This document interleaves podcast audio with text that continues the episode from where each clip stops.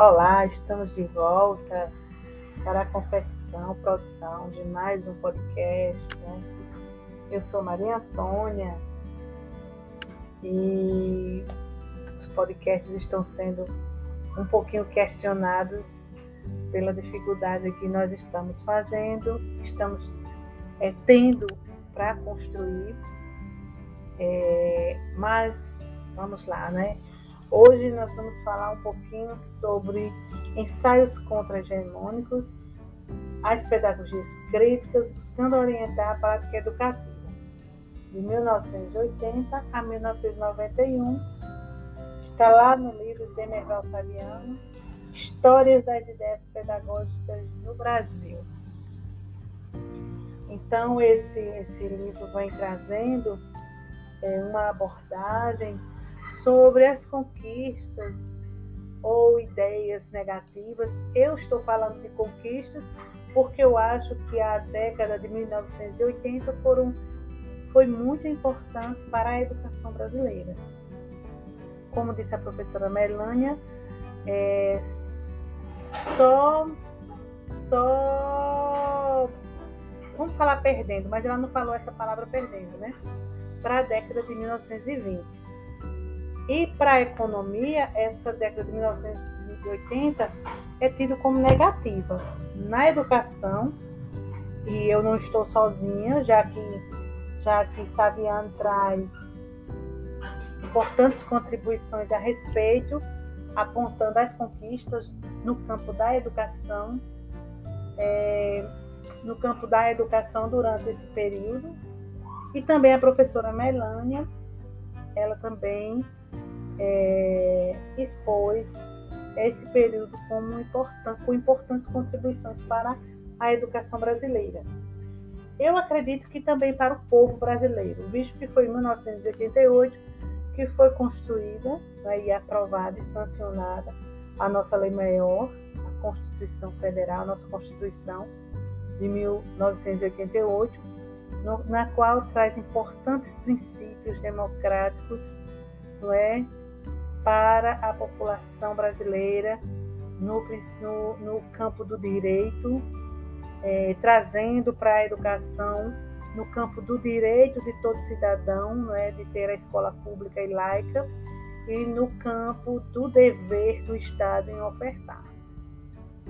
Então, Sabian traz, é, aponta que a organização mobilização do campo educacional nesse período.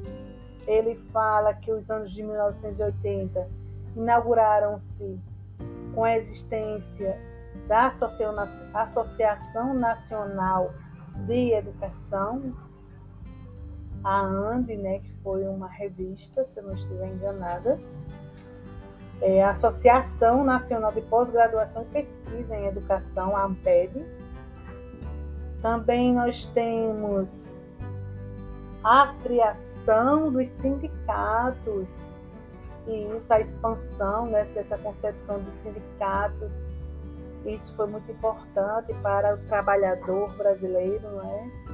é foram entidades destinadas a congregar educadores independentes de sua vinculação profissional. A década de 1800, 1980 também se inicia com a constituição de associações depois transformadas em sindicatos, aglutinando em âmbito nacional os professores dos diferentes níveis de ensino e os especialistas nas diversas habilitações pedagógicas.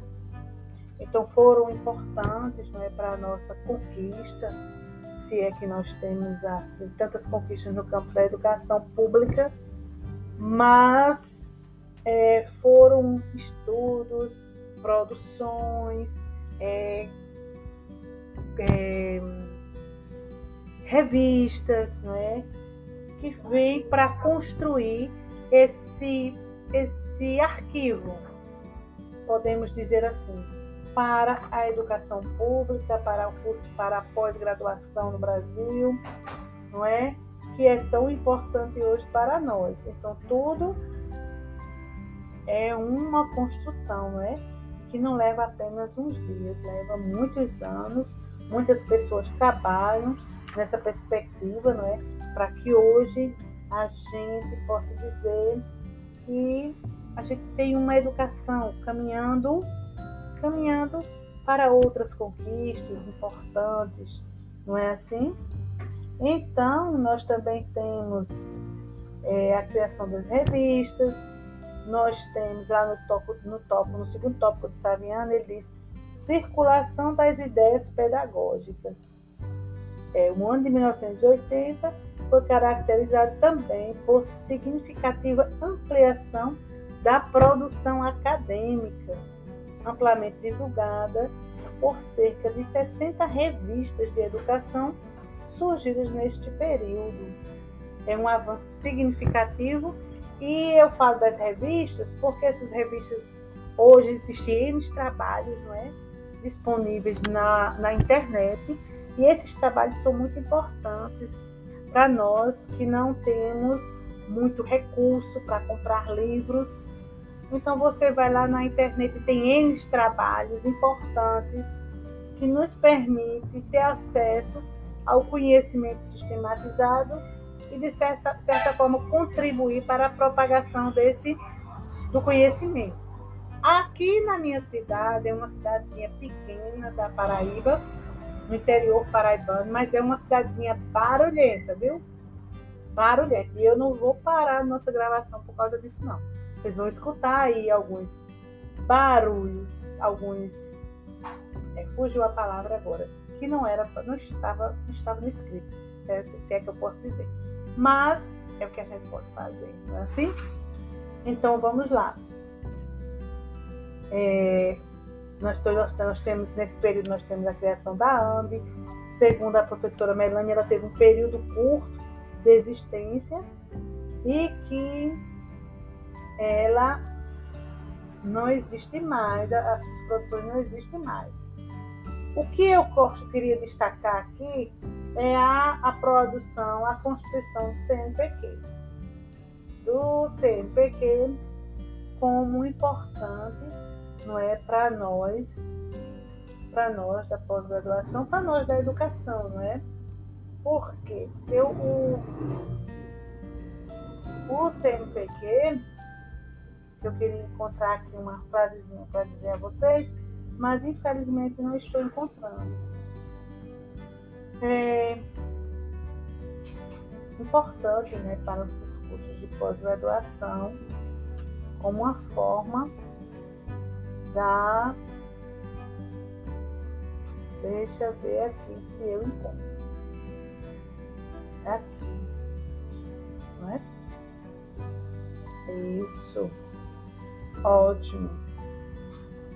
A expansão dos sindicatos, né, como eu já falei, foi importante é importante para as nossas conquistas como profissionais, não é assim? É muito importante é um sindicato atuante, um sindicato que possa nos representar. Não é assim? Nem sempre a gente tem esse sindicato atuante, né? Mas estamos aí na conquista, na batalha, para que esse sindicato venha, venha atuar. É,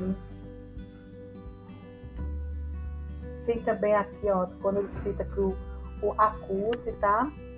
Ele cita a CUT, Central Única dos Trabalhadores, como um movimento de organização dos profissionais da educação, foi marcado, contudo, por problemas, contradições e ambiguidades. A CUT, né, como a gente sabe, é uma grande organização sindical, né?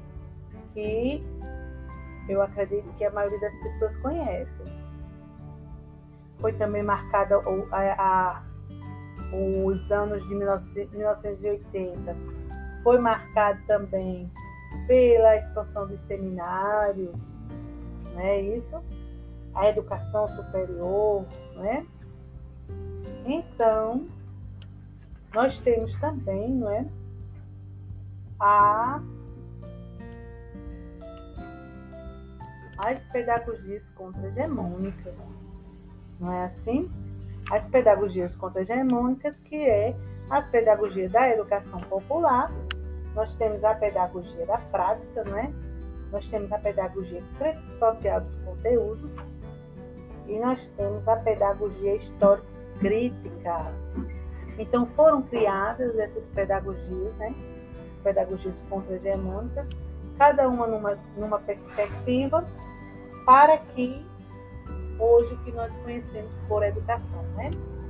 Que hoje, no século XXI, nós tivéssemos, como é que eu posso dizer, um desenvolvimento maior dessa concepção de educação pública, não é? Que considera o sujeito como ser não é, ativo e protagonista no processo de ensino-aprendizagem. Então, essas pedagogias, elas são contra-hegemônicas porque elas vieram para quê? Para é, formar uma crítica contra a pedagogia anterior, que era a pedagogia tradicional. Não é isso? Então, a pedagogia, a pedagogia da educação popular, ela traz o quê? Ela diz que a educação verdadeiramente libertadora se daria fora das instituições, não é? E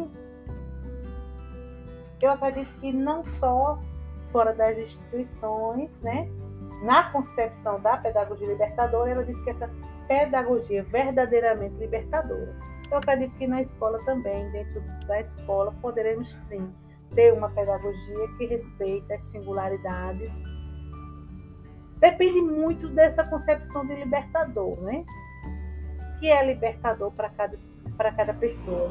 Eu acredito que libertador é quando você trabalha numa perspectiva democrática, que é difícil por causa da relação do poder, mas eu acredito que você tendo uma consciência, uma intenção de trabalhar numa perspectiva de libertação, de reconhecimento dos das pessoas, das crianças como sujeitos, você vai estar trabalhando numa perspectiva de libertação, de emancipação do ser humano. Nós temos também a pedagogia da prática, não é? pedagogia da prática, pedagogia histórico-crítico, social dos conteúdos e a pedagogia histórico-crítico, não é assim? Então, é, é, o que o que o conceito né, de, de relacionando é, na escola, voltando para a escola novismo, aprender a aprender cada vez mais se qualifica é, para garantir a empregabilidade, aprender a aprender. É, traz, entendemos que as contra-hegemônicas, né, a pedagogia crítica ao modelo, né, assim, ao modelo. A pedagogia da prática trabalhavam com o conceito de classe, segundo a professora Melânia, tá? Melania ressalta os debates da sala de aula. Melania ressalta que o, que a, o Arroio entende o trabalho como um princípio educativo. É, Raíza diz que o ato pedagógico é também um ato político. É verdade, eu também considero que o ato pedagógico é um ato político, um ato político emancipador do ser humano. Né?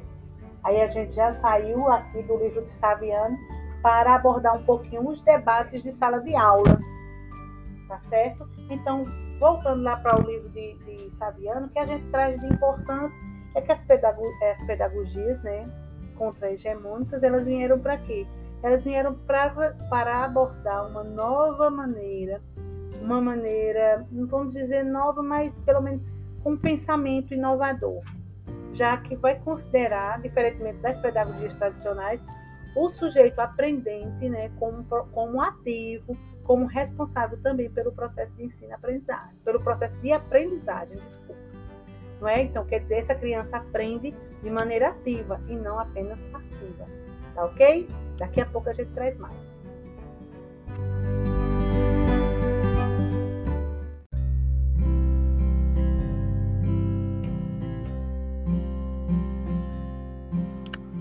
Então vamos voltar, né? Agora nós vamos trabalhar com o capítulo 14, tá? O neoprodutivismo e suas variantes. Neoescola Neoconstrutivismo, Neotecnicismo. De 1991 a 2001. Então, quando falou em neo, meu pensamento inicial é que seria tudo para ampliar para melhor, né? Pensava eu que fosse. Estamos lá também no livro de Histórias das Ideias Pedagógicas no Brasil, de, do pensador Demerval Saviano. Então, como eu disse no início, pensava eu que eram esses neos viriam para melhorar, para pensar numa proposta de ampliação, né, do que já existia, né? Mas, por exemplo, neoconstrutivismo, não existe o construtivismo, viria o neo para melhorar o que estava, melhorar na concepção de uma educação para todos, numa proposta educacional para todos, numa proposta educacional emancipatória, né? Nessa perspectiva. Mas o que a gente vê depois que a gente vai estudar e vamos debater no, e também no debate na sala de aula é que esse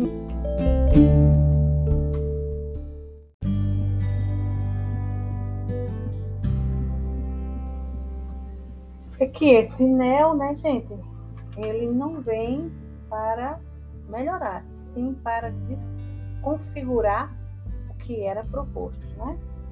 Então, na perspectiva do neoconstrutivismo, ele diz que é, isso aqui já foi um debate, já foi de acordo com os debates na sala de aula.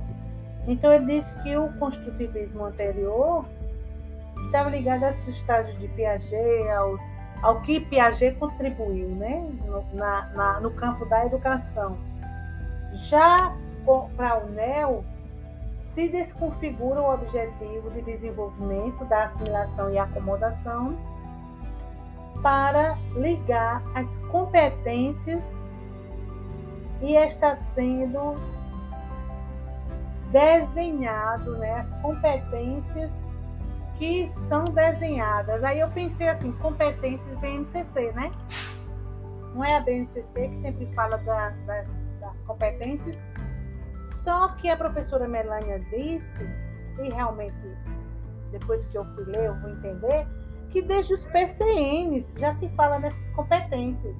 Então já se vem sendo desenhado essa, esse modelo desde a construção dos PCNs, né?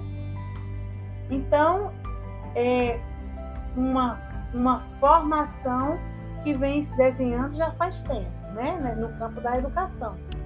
Então, vai trazer as, o, o, essas propostas aí desse NEL, né, que é ensinar atrelada à qualidade total, por exemplo, como disse a professora Simone, a pedagogia corporativa, né, no qual as empresas assumem a direção e organização da educação. Aí pensei muito lá no modelo de Campina Grande, no qual as empresas estão sempre é, em parceria com o município. E eu pensei lá no meu, no meu, no meu pensamento inicial, é, por que, que essas empresas estão sempre em parceria né, com o município de Campina Grande? Quando a gente estudou e problematizou, foi que eu vim entender né, que de certa maneira, as empresas elas têm um objetivo de formar um trabalhador, não é? Para quê? Um trabalhador obediente, um trabalhador dócil, um trabalhador subalterno, um trabalhador que não reivindica seus direitos, não é? Que aceita as determinações sem questionar. Então, talvez, que eu também ainda não li sobre isso, talvez seja um objetivo das empresas, não é? é talvez seja esse um, um dos objetivos dessas empresas em trabalhar em parceria com no campo da educação com os, com os municípios na educação municipal, né? Talvez, tá, gente? Eu não estou dizendo que é. Porque a gente só pode dizer que é quando puder provar, né? Infelizmente eu não posso. Então, é, falando do, do termo novismo, nós vamos trazer um modelo aprender a aprender, modelo da educação que valoriza é, o modelo aprender a aprender, cada vez mais né, o, o sujeito precisa se qualificar para garantir a empregabilidade. Aprender em a, a aprender, em ter, em, em, aparece, né? Aí aparecem alguns termos, sim, aí foi a professora Melanie que disse, que sempre aparece atrelado alguns termos, né? Como, por exemplo, o professor reflexivo. Mas esse aprender a aprender não é um aprender para melhorar, para é, no, no, trabalho co, é, colaborativo, não. É um aprender a aprender no, numa perspectiva individual, numa perspectiva da competição, numa perspectiva para se valorizar, para se como é que eu posso dizer, para se, é, para se, esqueci o nome agora, que é nessa competição empresarial, no modelo né, é, capitalista, de se, de se sobressair, é essa palavra. Aprender a aprender numa perspectiva de se sobressair aos demais, nessa perspectiva da competitividade, né, relacionando a escola novamente, né, a BNCC, a escola tem, é, a, a, o documento traz esse, esse aspecto normativa, normativa, normatizador de engessamento das atividades, né? já que orienta numa perspectiva de, de aquisição né? nessas competências, o objetivo da educação passa a ser é, é, contribuir para é, a aquisição dessas competências, né? Que nós professores, eu acredito que nós devemos, precisamos atuar sobre o, documento para que a gente possa trazer esse documento para nos favorecer, para favorecer a área do, a educação, e é por isso que é importante a problematização do próprio documento, não é? já que ele é um documento normativo, a gente não pode ignorá-lo, mas a gente pode trazê-lo para que possa nos favorecer. E assim a gente só vai fazer se a gente estudar se a gente problematizar sobre, pelo menos é o que eu penso. É, traz também é, a, a noção né, de produtiva, neoprodutivismo e a pedagogia da exclusão, não é? no qual é, a professora Simone é, explicou e, exemplificou esse, esse, essa, essa parte, essa sessão, com um importante exemplo Aquela que diz assim: você prefere trabalhar, você prefere ter direitos e ficar desempregado ou você prefere ter emprego e não ter direitos? Eu acho que foi mais ou menos assim. Então essas são as concepções de um modelo capitalista que vem para quê? Para nos subalternizar o empregado, para que para nos amedrontar para nos excluir, como disse o, a pedagogia, com a pedagogia da exclusão, a pedagogia neoprodutivista como uma pedagogia da exclusão. Então, é o conceito da educação esvaziado. Educação priorizando um modelo de educação normatizador que cria um aluno subalterno, eficiente e obediente. Isso aqui são palavras de alguém que disse na turma e eu não lembrei, não lembro no momento. Então, é, é nesse, nessa tentativa de desconstruir esse modelo normatizador que nós precisamos, precisamos, nós professores, e nós que fazemos a educação pública nesse país, precisamos problematizar para poder atuar sobre, trazendo uma perspectiva diferenciada, uma perspectiva emancipadora da educação, ok? Então, até breve, até o próximo, é, o próximo episódio e fiquem todos com Deus. Um grande abraço.